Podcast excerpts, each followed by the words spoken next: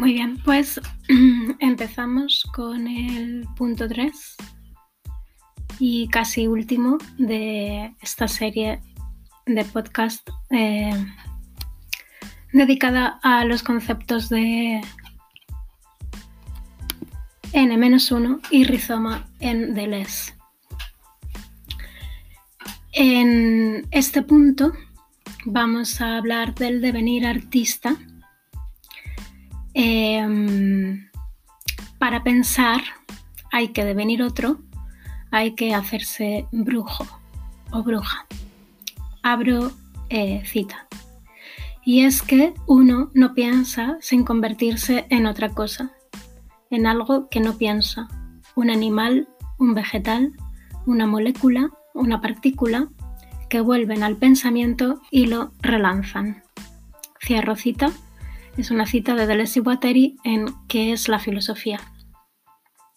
Indudablemente tenemos la capacidad de ser gobernables, la disposición para ser dirigidos, controlados, administrados en los comportamientos, los gestos y los pensamientos conforme a lo que se supone útil. Abro cita.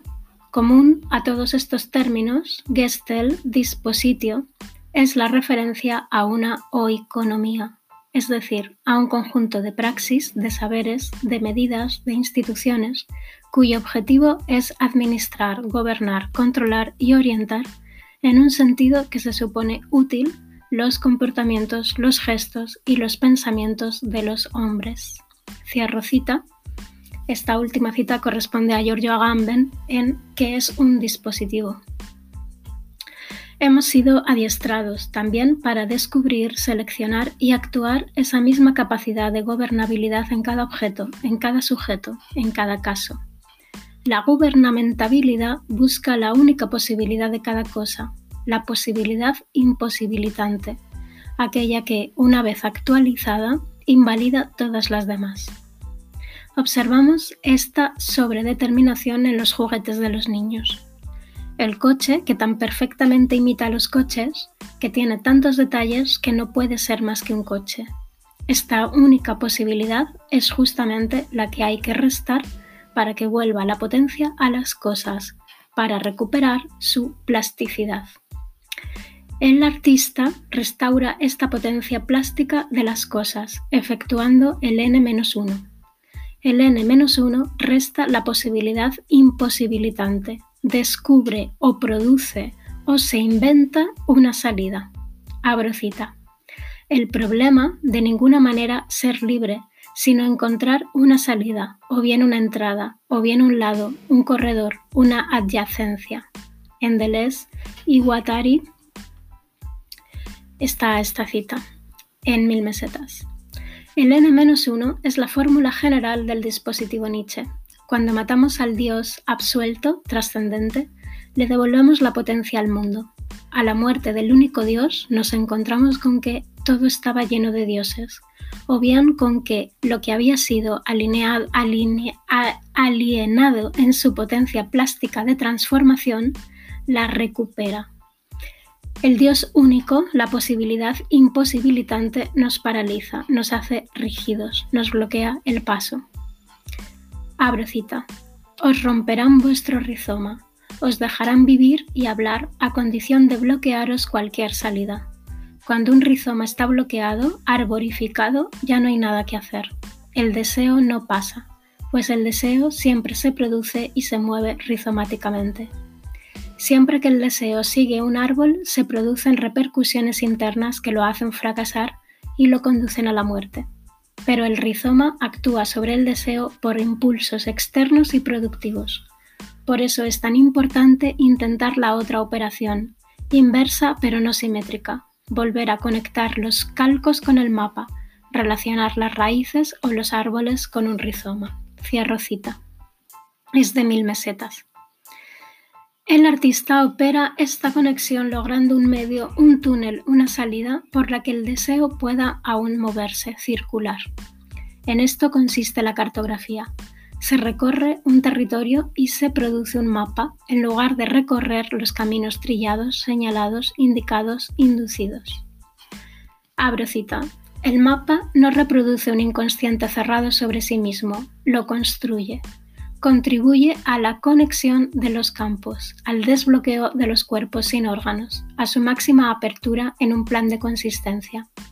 Forma parte del rizoma. El mapa es abierto, conectable en todas sus dimensiones, desmontable, alterable, susceptible de recibir constantemente modificaciones. Puede ser roto, alterado, adaptarse a distintos montajes, iniciado por un individuo, un grupo, una formación social. Un mapa es un asunto de performance, mientras que el calco siempre remite a una supuesta competencia. Cierro cita de mil mesetas también.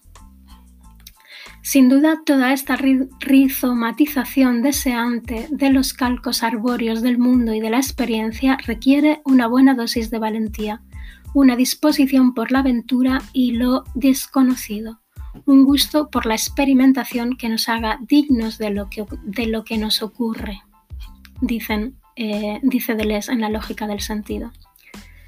El artista de inspiración dionisíaca ha de entrenar el poder de su voluntad ¿Puedes querer lo que ocurra? ¿Pasarás el filtro del eterno retorno? ¿Afirmarás el acontecimiento? Abro cita. Instalarse en un estrato, experimentar las posibilidades que nos ofrece, buscar en él un lugar favorable, los eventuales movimientos de desterritorialización, las posibles líneas de fuga, experimentarlas, asegurar aquí y allá conjunciones de flujo, intentar segmento por segmento continuos de intensidades, tener siempre un pequeño fragmento de una tierra nueva. De nuevo, cita de mil mesetas. Puede entonces pensarse como una cuestión perspectiva, ya que es un punto de vista lo que se trata de dinamitar, el único punto de vista, el de Dios, en favor de la emergencia de los puntos de vista como multiplicidades la cuestión de la multiplicidad irreductible del sujeto en Leibniz. Puesto que un punto de vista recoge una variación de la serie infinita del mundo, rellama a esta última, al mundo, como la suma de sus variaciones. No hay un punto de vista, el de Dios, que recoja la suma de los puntos de vista, sino un mundo que acoge la suma de sus variaciones dinamitar la perspectiva cilíndrica que ocultaba en las profundidades las infinitas perspectivas cónicas. Podemos pensarlo también con el par molar-molecular. El uno, la unidad, es molar, pero dentro de cualquier unidad molar bullen molecularmente las multiplicidades. En este sentido, un cuerpo, esta mesa, vista la suficiente distancia, es una, pero si nos acercamos lo suficiente, o mejor, si nos sumergimos en ella como en un territorio, aparece como multiplicidad de relaciones a distintas dimensiones, al nivel de los elementos, por ejemplo la relación del cristal con la madera y con el metal, al nivel de las partículas, la relación entre las fibras de la madera, etc. El artista es desde esta perspectiva nada más y nada menos que el, la experimentadora de las posibilidades que el acontecimiento nos ofrece. Pero no se trata en ningún caso del experimento típicamente moderno en el que un sujeto voluntarioso somete a un objeto a sus intereses político-científicos en las condiciones programadas de un laboratorio.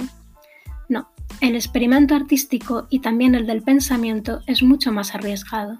En primer lugar, nos tratamos con objetos, no tratamos con objetos, puesto que estamos siempre en el aún no y en el ya no de las formaciones objetivas. Tampoco actuamos la pretendida libertad de la voluntad desde una subjetividad originaria.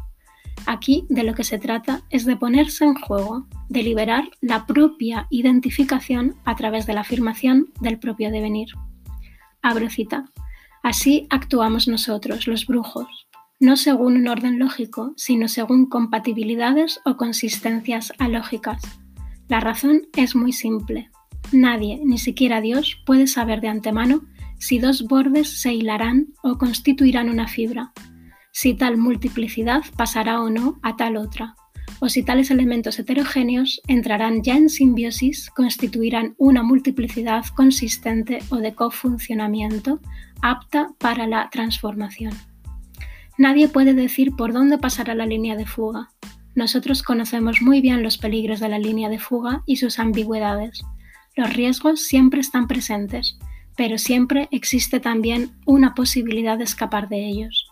En cada caso se dirá si la línea es consistente, es decir, si los heterogéneos funcionan efectivamente en una multiplicidad de simbiosis, si las multiplicidades se transforman efectivamente en los devenires de paso. Cierro cita.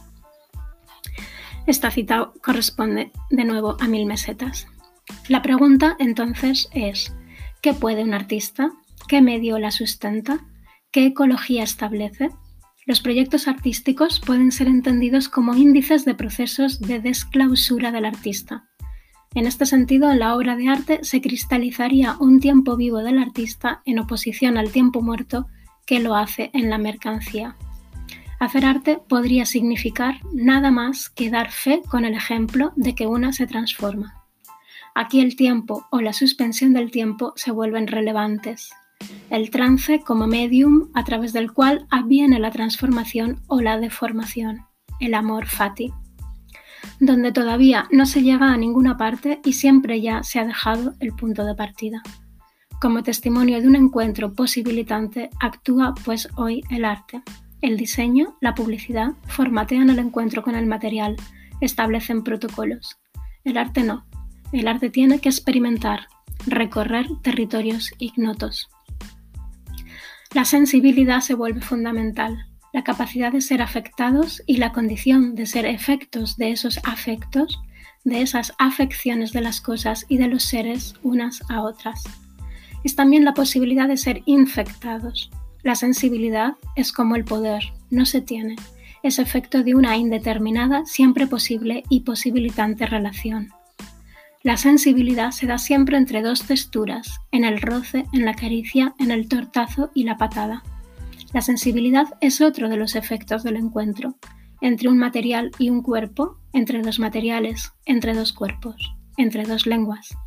Darle la categoría de lengua al balbuceo animal, qué bestialidad, qué monstruo. Nos dirán una cosa es traducir entre lenguas civilizadas y otra muy distinta civilizarlo todo pretender que los pájaros y las piedras hablan sus propias lenguas y que éstas son traducibles a la mía. Hay un más acá de las lenguas propias y que también me atraviesa y me permite verlas como comunicantes. Hacer proliferar las interlenguas, lenguas menores con sus propios ritmos y estadios constituyentes, con sus acercamientos destituyentes de ciertas relaciones y reglas. La experimentadora, pues, es la bruja, el chamán, para quien todo está permitido, salvo aquello que vendría a interrumpir el proceso completo del deseo. O podríamos decir también, salvo aquello que venga a impedir la transformación. Y como conclusión, un apartado sobre arte y política. Abro cita. Un escritor no es un escritor, es un político, un nombre experimental que deja de ser un hombre para convertirse en coleóptero, el devenir animal. Es una cita de Kafka por una literatura menor de Deleuze y Guattari. La cuestión de la transformación del artista dionisíaco o chamánico nos lleva inevitablemente a un planteamiento político. Desde la otredad cual sea que yo soy, para el otro, el otro me hace otro del uno, deshace mi identidad y e introduce la variación, pero esto supone una concepción de lo político no construida sobre los sujetos bien formados, sino una que justamente pone el acento en la deformación de estos sujetos. Abro cita.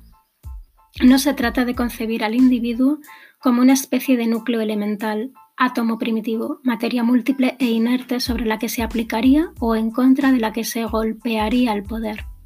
En la práctica, lo que hace un cuerpo, unos gestos, unos discursos, unos deseos sean identificados y constituidos como individuos, es en sí uno de los primeros efectos del poder. El individuo no es el vis a vis del poder, es, pienso, uno de sus primeros efectos.